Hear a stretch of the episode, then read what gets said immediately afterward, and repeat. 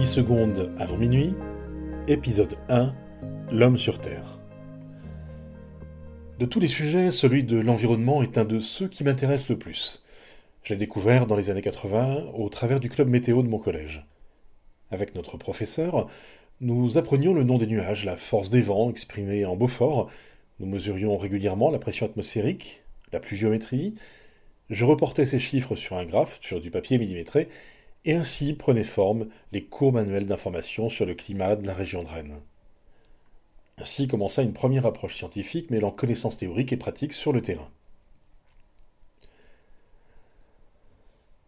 J'étais émerveillé par les découvertes que je faisais, dont j'allais compléter la connaissance dans les livres du CDI de mon collège où j'aurais passé des journées et des nuits entières si j'en avais eu la possibilité.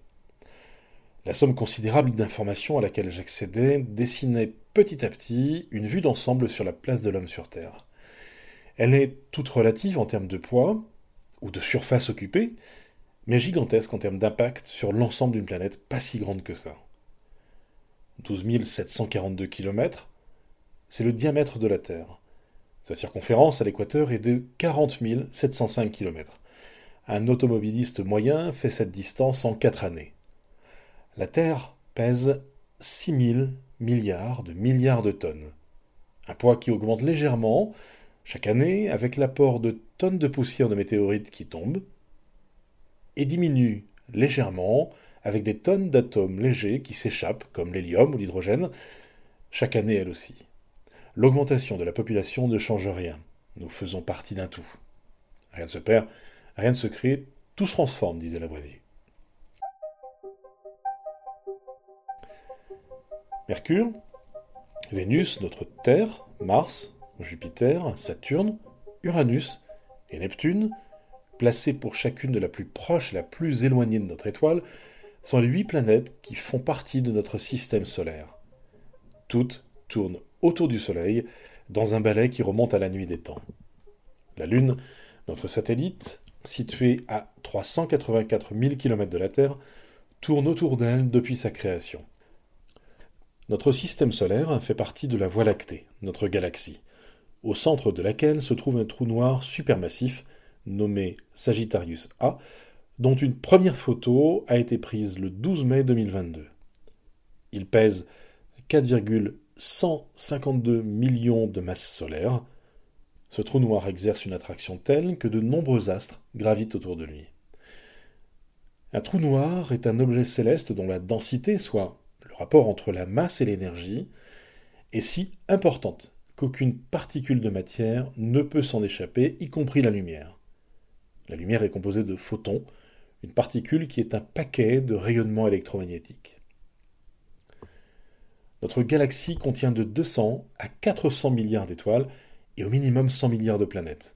Le système solaire se situe à environ 27 000 années-lumière du centre de notre galaxie, dans l'espace, les distances entre les astres sont si importantes qu'il n'est pas possible pour nos esprits de les comprendre avec nos références habituelles. On n'utilise pas le système métrique, mais une mesure particulière qui correspond à la distance que parcourt la lumière dans le vide en une année, soit 300 000 km par seconde. La distance de la Terre à la Lune est de 384 000 km. Une année-lumière correspond donc à 9 000 461 milliards de kilomètres. Pour vous permettre de mieux appréhender ces données, sachez que la vitesse des électrons qui sont projetés sur la plaque luminescente d'un écran cathodique, les premiers écrans de télé, est de 30% de celle de la vitesse de la lumière. Continuons encore un peu dans ces valeurs que notre esprit peine à percevoir.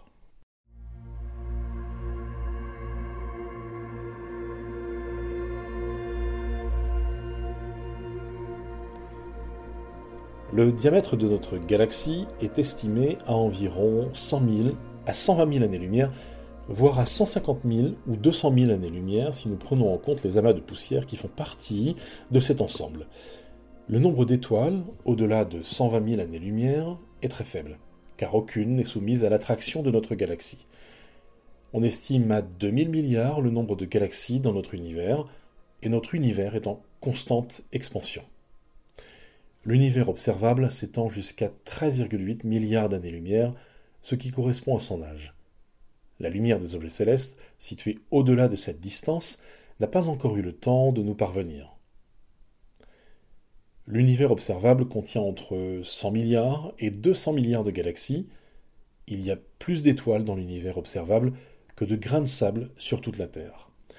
L'univers est expansionniste, c'est-à-dire que la distance qui sépare les astres entre eux, ainsi qu'entre les galaxies, s'étend continuellement et de plus en plus vite. Une des grandes questions philosophiques qui se pose à l'humanité est d'essayer d'imaginer que l'univers total est infini.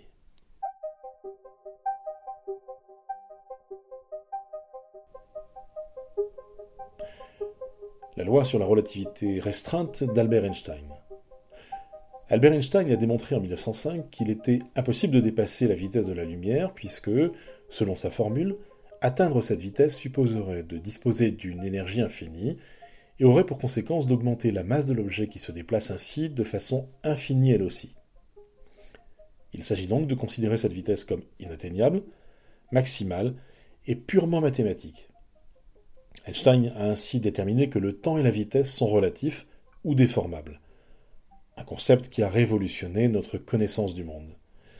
C'est cette découverte qui a permis de créer les GPS. Le signal est envoyé par les 32 satellites qui orbitent autour de la Terre à 20 000 km d'altitude, à une vitesse d'environ 14 000 km/h. L'éloignement de la Terre diminue sa force d'attraction, la vitesse avance l'horloge, les deux effets cumulés conduisent à un décalage de 38 microsecondes toutes les 24 heures, soit un décalage de près de 10 km en termes de géolocalisation. Sans les travaux d'Albert Einstein, nous n'aurions pas pu disposer de GPS. En 1911, le physicien Langevin a démontré le principe de la loi sur la relativité restreinte d'Albert Einstein en prenant l'exemple de deux frères jumeaux dont l'un voyage à une vitesse proche de celle de la lumière pendant que l'autre reste à terre à son retour sur Terre, après un voyage de quelques heures seulement, à une vitesse proche de celle de la lumière, le frère voyageur constaterait que son frère sédentaire a vieilli de près de 20 ans. En fait, plus un objet se rapproche de la vitesse de la lumière et plus le temps d'une personne immobile se dilate, jusqu'à s'arrêter totalement lorsque la vitesse maximale de la lumière est atteinte. Il est ainsi tout à fait envisageable, d'un point de vue théorique, de voyager dans le futur en voyageant à une vitesse proche de celle de la lumière. Toutefois, il s'agit d'une action irréversible car en l'état de nos connaissances, il est impossible de retourner dans le passé. Sommes-nous seuls dans l'univers? En raison du nombre très élevé d'étoiles et de planètes dans l'univers, la probabilité qu'il existe des formes de vie intelligentes ailleurs est si élevée qu'on peut répondre oui sans la moindre hésitation. Il est d'ailleurs probable que notre civilisation ait déjà été repérée par au moins une autre, qui dispose d'une technologie plus avancée que la nôtre et qui sait déjà comment puiser des ressources dans les astres qui foisonnent dans l'univers. La seule question pourrait donc être de savoir quand l'humanité rencontrera une autre forme de vie. En 1950, le physicien italien Enrico Fermi débattait avec des amis sur le fait qu'alors que notre Soleil est plus jeune que celui d'autres systèmes solaires, en très grand nombre dans notre galaxie, nous n'ayons pas encore rencontré d'extraterrestres. Pour lui, s'il y avait des civilisations extraterrestres, leurs représentants devraient être déjà chez nous. Il s'est demandé où ils pouvaient être et a établi quatre hypothèses. Il se peut que la probabilité d'apparition d'une civilisation technologiquement avancée soit très faible, si bien qu'un univers de la taille d'une autre est nécessaire pour qu'elle ait une chance de se produire au moins une fois. Il se peut que les extraterrestres existent, mais que, pour une raison ou une autre, la communication et le voyage interstellaire soient impossibles ou ne soient pas jugés souhaitables. Il se peut que la vie existe ailleurs, mais en des lieux rendant sa détection difficile, par exemple dans des, océans protégés par une couche de glace, ou organisés autour des ventes euh, hydrothermaux. Il se peut enfin que les extraterrestres existent et nous rendent visite, mais d'une manière indétectable avec les moyens techniques actuels. Nous sommes donc en droit de penser que l'inquiétude de Stephen Hawking, qui nous appelait à arrêter d'envoyer des signaux dans l'univers, de craindre qu'une civilisation extraterrestre ne nous repère et vienne envahir la Terre pour épuiser ses ressources, ne soit pas vraiment fondée. Il est donc vraisemblable que ce facétieux scientifique se soit un peu joué de nous. Quoi qu'il en soit, nous n'avons pas repéré à ce jour une telle civilisation, pas plus qu'une planète susceptible d'accueillir la vie, à proximité ou non.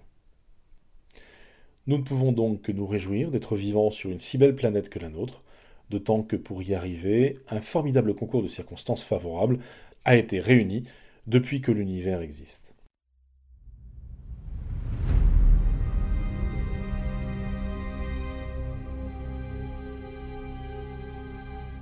La place de l'homme dans l'histoire de l'univers.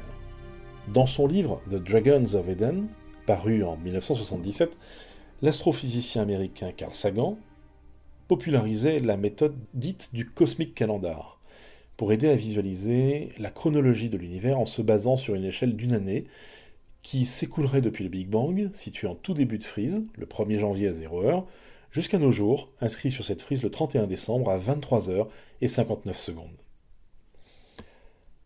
Chacun des jours de ce calendrier représente 37,8 millions d'années.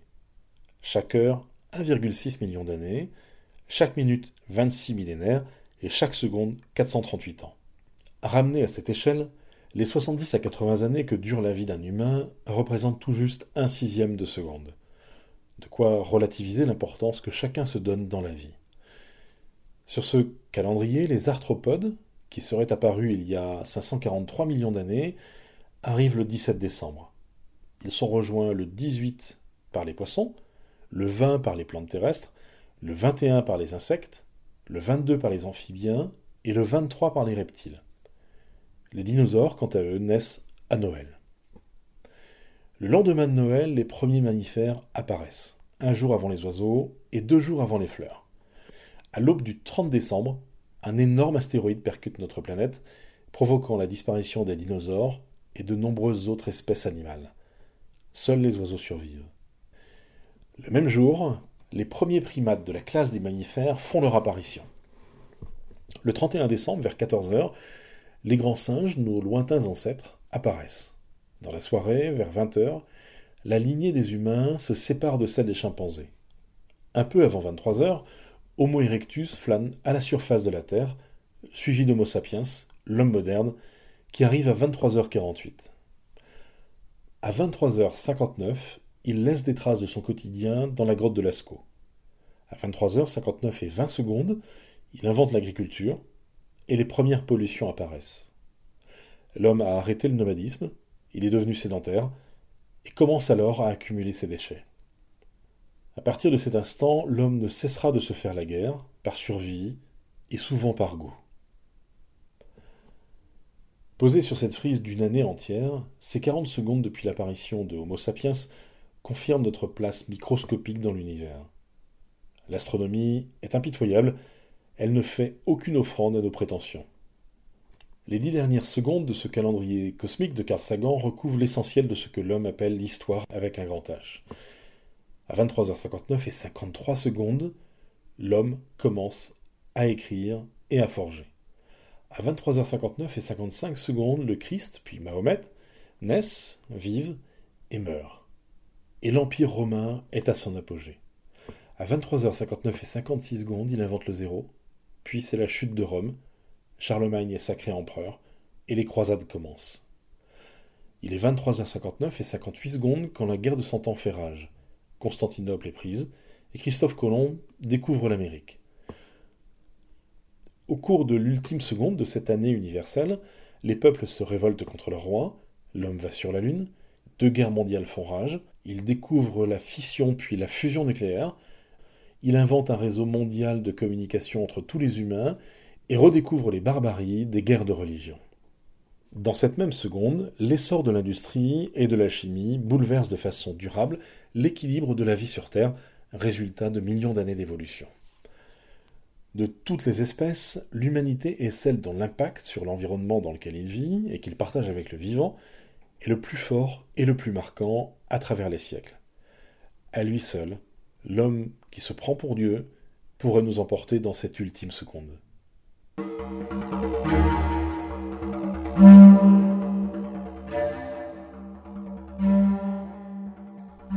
Revenons maintenant au temps présent, celui que nous connaissons tous, qui s'écoule à ce rythme si parfait que passer un bon moment entre amis, avec ses enfants, ou encore faire l'amour à la personne qu'on aime, ou même lire un magazine ou son mobile tranquillement installé dans les toilettes, sont à ce point si délicieux.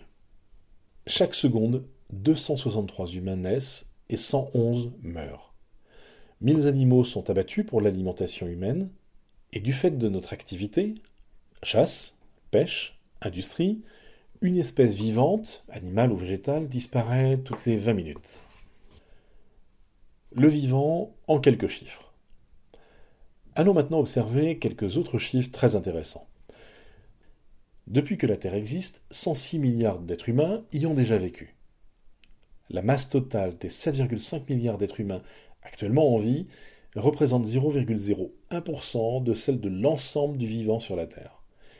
Elle est équivalente à celle des 10 millions de milliards de fourmis, d'autres êtres vivants sociaux et organisés. Les annélides, qui comprennent les lombriques ainsi que les sangsues et les néréides, représentent 0,03% de la masse totale du vivant, suivi des bactéries pour 13%, des poissons et des animaux pour 5%, puis des plantes et les arbres pour plus de 82%. L'humanité décidément ne pèse pas bien lourd. Elle occupe pourtant la place la plus de la chaîne alimentaire. Sans doute est-ce lié à son cerveau si particulier avec 100 milliards de neurones, qui forment un vaste réseau interconnecté, au mieux de sa forme, et pas moins de 10 000 milliards de connexions nerveuses qu'on dénombre dans un centimètre cube de cerveau humain, les synapses, 100 fois plus qu'il y a de galaxies dans l'univers, l'homme possède de fabuleuses compétences. C'est presque naturellement qu'il envisage maintenant d'aller sur Mars.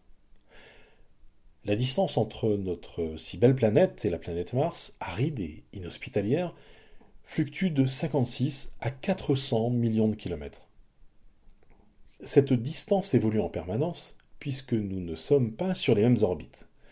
En octobre 2020, par exemple, la planète rouge était à 62 millions de kilomètres de la Terre. En 1964, la sonde américaine Mariner 4 avait déjà fait le voyage en 228 jours, soit une vitesse de près de 15 000 km par heure, soit près de 4 km par seconde. La dernière fenêtre de tir favorable pour un vol vers Mars a été ouverte en décembre 2022. Il n'y avait alors que 81,5 millions de kilomètres à parcourir. La prochaine fenêtre, désormais, sera ouverte en 2032. Mars est une petite planète, environ une demi-terre. Elle est située à 228 millions de kilomètres du Soleil.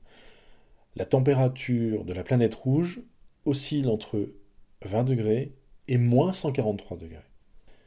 Mars n'a pas de magnétosphère, cette bulle magnétique de protection contre les particules du vent solaire. Or, les radiations au niveau de l'orbite martienne sont 2,5 fois plus fortes que celles qui atteignent la Station spatiale internationale. Très ténue, l'atmosphère de Mars possède une pression qui représente moins de 1% de celle qu'on trouve sur Terre, ce qui rendra incontournable les combinaisons spatiales pressurisées. Mars aurait autrefois possédé des mers chaudes, salées avec des lacs d'eau douce, sans doute de la neige au sommet de ces monts, des nuages et un cycle de l'eau. Voici quelques éléments d'une liste bien incomplète qui, s'ils ne remettent pas en question l'intérêt scientifique des missions vers notre voisine, viennent conforter l'extraordinaire préciosité de notre planète. L'Anthropocène, ou l'influence de l'homme sur le monde qui l'entoure. C'est le mathématicien français Fourier qui a été le premier à mettre en évidence l'effet de serre. Il a calculé en 1824 que, compte tenu du rayonnement qu'elle recevait du Soleil, la Terre devrait être beaucoup plus froide. En 1838, un autre Français, Claude Pouillet, développe cette idée et émet l'hypothèse que seuls certains gaz, dont la vapeur d'eau et le dioxyde de carbone, sont capables d'intercepter le rayonnement infrarouge. En 1855, comme beaucoup de ses contemporains, Eugène Usard, avocat et essayiste français, s'inquiète des changements climatériques dans un essai à succès titré La fin du monde par la science. Il y note Vous pouvez prédire que dans 100 ou 200 ans, le monde, étant sillonné de chemins de fer, de bateaux à vapeur, étant couvert d'usines, de fabriques, dégagera des billions de mètres cubes d'acide carbonique et d'oxyde de carbone, et comme les forêts auront été détruites, ces centaines de billions d'acides carboniques et d'oxyde de carbone pourront bien troubler un peu l'harmonie du monde. En 1859, le physicien irlandais John Tyndall construit un des premiers spectromètres du monde et confirme ainsi que la vapeur d'eau et le dioxyde de carbone ont bien la propriété prévue par Fourier et Pouillet d'intercepter une partie du rayonnement infrarouge. Il allonge la liste des gaz à effet de serre en mesurant, outre la vapeur d'eau et le dioxyde de carbone, les coefficients d'absorption du méthane et de l'ozone. La question qui se pose, à partir de cette date, est celle de la sensibilité climatique aux activités humaines. En 1896, le chimiste suédois Svante Arrhenius, un des premiers prix Nobel, calcule que le doublement de la concentration en dioxyde de carbone entraînera une hausse de 4 degrés de la température moyenne. Ce résultat est confirmé par ceux que nous obtenons aujourd'hui avec des modèles mathématiques bien plus élaborés. C'est donc sous la présidence de Félix Faure, il y a exactement 127 ans, soit environ 7 générations, que des scientifiques ont mis en évidence le rôle de l'activité humaine sur le climat. Plus proche de nous, je me souviens d'un hors-série de Sciences et Vie de 1991 que j'ai retrouvé récemment dans une cabane à livres qui titrait Atmosphère, trou d'ozone, pluie acide, réchauffement, etc. Faut-il redouter le pire? En 2006, dans Une vérité qui dérange, l'ancien vice-président américain Al Gore et candidat malheureux à l'élection présidentielle de 2000 partait en croisade autour du monde pour sensibiliser le grand public à l'urgence climatique à l'aide de schémas simples basés sur des données factuelles. Plus récemment encore, dans Chasing Ice, diffusé entre autres sur Netflix, James Balog, photographe qui officiait pour le célèbre magazine National Geographic, s'est spécialisé dans la photographie de l'érosion des glaciers pour prouver les conséquences du changement climatique, après en avoir pris lui-même la mesure par les faits. Il en ressort un documentaire bouleversant qui fait prendre la mesure de la rapidité des évolutions climatiques. En dix petites secondes de ce calendrier particulier de Carl Sagan, l'humanité, aussi insignifiante soit-elle à cette échelle, a donc été capable de bouleverser ce qui avait mis des centaines de milliers d'années à s'équilibrer. C'est fascinant, vertigineux, et aujourd'hui nous ne faisons pas mieux qu'hier, nous n'écoutons pas les scientifiques, nous n'écoutons pas les experts.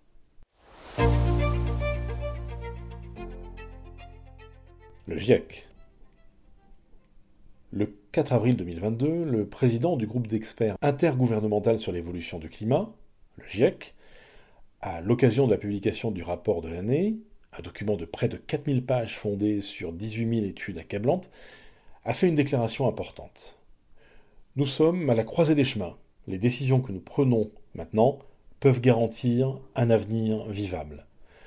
En 2020, le communiqué de presse qui accompagnait la publication du rapport était sans équivoque. Le dernier rapport spécial du groupe d'experts intergouvernemental sur l'évolution du climat souligne qu'il importe de définir, de toute urgence, des mesures prioritaires opportunes, ambitieuses et coordonnées pour faire face aux changements durables sans précédent que subissent l'océan et la cryosphère. Le rapport met en lumière les bénéfices d'une adaptation ambitieuse et efficace au profit du développement durable et, à l'inverse, les coûts et les risques toujours plus élevés liés à l'inaction. L'océan et la cryosphère sont des éléments indispensables de la vie sur Terre. En tout, 670 millions de personnes vivant dans des régions de haute montagne et 680 millions vivant dans les zones côtières à faible élévation dépendent directement de ces systèmes. 4 millions de personnes sont établies dans l'Arctique et 65 millions dans de petits États insulaires en développement. Le réchauffement planétaire a déjà atteint 1 degré au-dessus des seuils pré-industriels. En raison des émissions passées et actuelles de gaz à effet de serre, il existe un nombre considérable de preuves indiquant que ce réchauffement a de graves conséquences sur les écosystèmes et les populations. L'océan se réchauffe, il devient plus acide et moins fécond. La fonte des glaciers et des calottes glaciaires entraîne une élévation du niveau de la mer, et les phénomènes côtiers extrêmes sont de plus en plus nombreux. On ne doit pas s'étonner de lire que le GIEC parle des bénéfices d'une adaptation ambitieuse et efficace au profit du développement durable, et ainsi qu'il mette en évidence les économies qu'il est envisageable d'espérer, à défaut des coûts exorbitants, des conséquences de l'inaction. La preuve n'est plus à faire que les grands de ce monde, et la majorité des citoyens d'ailleurs, n'ont fait que peu de cas jusqu'ici des messages d'alerte que les experts du monde entier diffusent depuis près de 100 ans déjà. Il s'agit maintenant de démontrer les gains qu'apporterait l'action et la prise à bras le corps de ces enjeux. La haute mer, l'Arctique, l'Antarctique et la haute montagne peuvent sembler peuvent sembler lointains à bien des gens, avait déclaré Oh Sung-Lee, président du GIEC. Or, nous dépendons d'eux et sommes marqués directement ou indirectement par leur influence de bien des façons. Dans les domaines du temps et du climat, de l'alimentation et de l'eau, de l'énergie, du commerce, des transports, des loisirs et du tourisme, de la santé et du bien-être, de la culture et de l'identité. Si nous réduisons fortement les émissions, les conséquences pour les populations et les moyens d'existence n'en seront pas moins éprouvantes. Mais elles pourraient être plus faciles à gérer pour les populations les plus vulnérables, a indiqué M. Lee. Nous renforçons notre capacité à nous adapter et il sera plus facile de garantir un développement durable. Il est encore 23h, 59 minutes et 59 secondes en ce 31 décembre de ce calendrier.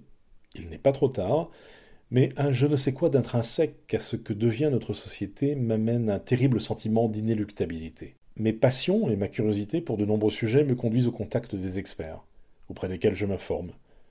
Je tisse ensuite des liens entre différentes matières, ce qui me permet d'apporter des analyses qui aident à la décision dans le champ de politique publique locale, par exemple, ou auprès d'acteurs industriels ou associatifs. Ça me permet aussi de dégager des tendances. Je constate depuis quelque temps un glissement inquiétant. De plus en plus de militants et d'activistes sont présents sur les plateaux télé ou dans les émissions de radio. Les journalistes laissent passer des informations de mauvaise qualité auprès du grand public, parfois même des contre-vérités, sans aucune contradiction. La parole des experts et des professionnels se fait plus rare, elle est mise sur le même niveau que celle de militants, et l'opinion publique de ce fait est baignée dans des approches simplistes, voire des mensonges. Il en ressort des phénomènes d'adhésion à des théories très éloignées des faits et du réalisable, et on assiste à des passages à l'acte dans des registres illégaux. En matière d'environnement, il est possible d'agir pour éviter le pire, mais il faudra pour cela plus que des incantations et des pensées magiques que propagent tant de militants. Un militant aborde un problème avec un point de vue réducteur. Les certitudes se fondent toujours sur l'absence de connaissances ou d'expérience. Nous l'expérimentons tous dans nos métiers ou nos passions, Passer le temps de la découverte, c'est bien en pratiquant au quotidien que chacun améliore ses connaissances et sa pratique. Laisser la place aux seuls activistes, qui ne doivent leur certitude qu'à la pauvreté de leur expérience, est irresponsable. Très rares sont ceux qui agissent pour quelque chose. Ils ont érigé l'opposition en art de vivre, ils n'entreprennent pas, ils ne montrent pas l'exemple, ils imposent leur point de vue et disent ce qu'il faudrait faire. C'est tout. Être conscient de l'urgence climatique, ne confère aucune autorité ni aucune légitimité à imposer quoi que ce soit. Ça ne remplace pas des études, l'expérience et la connaissance. Il est presque impossible de mesurer totalement l'extraordinaire complexité d'un système dont nous faisons tous partie et dont nous sommes tous acteurs. Il n'y a pas un seul individu sur Terre dont la vie ne dépende pas, ne serait-ce qu'un peu, de ceux qui participent au dérèglement climatique. Le pire est peut-être même ailleurs. Le temps a passé depuis les premières prises de conscience des effets de l'activité humaine sur le climat. D'autres enjeux concomitants sont apparus, la connaissance est affinée, or les médias et les organisations militantes n'accordent leur attention qu'à un seul aspect de ces enjeux. La machine est lancée. Quand bien même l'humanité arrêtait toutes ses émissions de CO2, le réchauffement planétaire se poursuivrait. Dans de moindres proportions, bien entendu, mais il continuerait. D'autres voies sont donc à explorer. Nous ne pourrons pas nous contenter d'être plus sobres. Il faut envisager de capturer du CO2, d'en émettre moins en développant la recherche autour de la fusion nucléaire, d'optimiser encore le stockage par batterie, ou d'inventer d'autres moyens de stockage plus performants. Penser à des formes nouvelles de modes d'habitat et de transport. Relever les défis auxquels l'humanité est confrontée nécessite un préalable. Il faut nous former, nous informer, écouter les experts, redonner toute sa place à la science, et ce de toute urgence, en commençant par l'école et les médias du service public. Nous allons devoir prendre des décisions avisées, socialement et économiquement tenables, en conscience des enjeux géopolitiques mondiaux, car les perturbations à venir ne relèveront pas que des seuls aspects climatiques. C'est la seule et unique façon d'être à même de partager les constats indispensables à l'écriture collective d'un modèle de société où chacun se sentira responsable et engagé au service d'intérêts communs. Ensuite seulement, nous pourrons expérimenter et peut-être même donner envie à d'autres peuples du monde de suivre des initiatives françaises ou européennes ou celles d'autres pays si elles ont réussi. Car c'est bien à l'échelle mondiale qu'il faudra agir. La France est un petit pays qui ne pèse pas bien lourd à l'échelle des émissions mondiales des gaz à effet de serre. Elle est même d'ailleurs un des pays les plus vertueux sur le sujet, entre autres. Ne nous y trompons pas, il sera bientôt difficile, voire impossible, de vivre en paix et en sécurité dans un monde où près de 8 milliards d'individus sont à ce point ignorants des vrais enjeux, rejettent la science, croient aux faiseurs de miracles, d'où qu'ils soient, et quel que soit ce qu'ils promettent. Les agrégations autour de gourous et d'idéologues sont faciles, mais les groupes ainsi formés ne proposent jamais rien de bon pour la société tout entière. Croire que des groupes d'individus sans grande expérience ni connaissance sont capables de résoudre nos difficultés est une erreur qui ne manquera pas de nous conduire très rapidement à un effondrement sociétal. Un autre monde est possible, assurément, mais c'est en regardant en face les défis qui s'offrent à nous, et en faisant confiance à ceux qui ont une réelle légitimité, que nous aurons de meilleures chances de construire ensemble ce nouveau monde, de le voir advenir, pour nous, pour nos enfants, pour le vivant. Ici réside la première des priorités, devenue désormais une urgence. Merci de votre écoute, et à très bientôt pour d'autres sujets dans 10 secondes avant minuit, le podcast qui ambitionne d'aider à prendre du recul. Vous avez une suggestion, une remarque? Vous avez repéré une erreur ou une imprécision? N'hésitez pas à nous en faire part.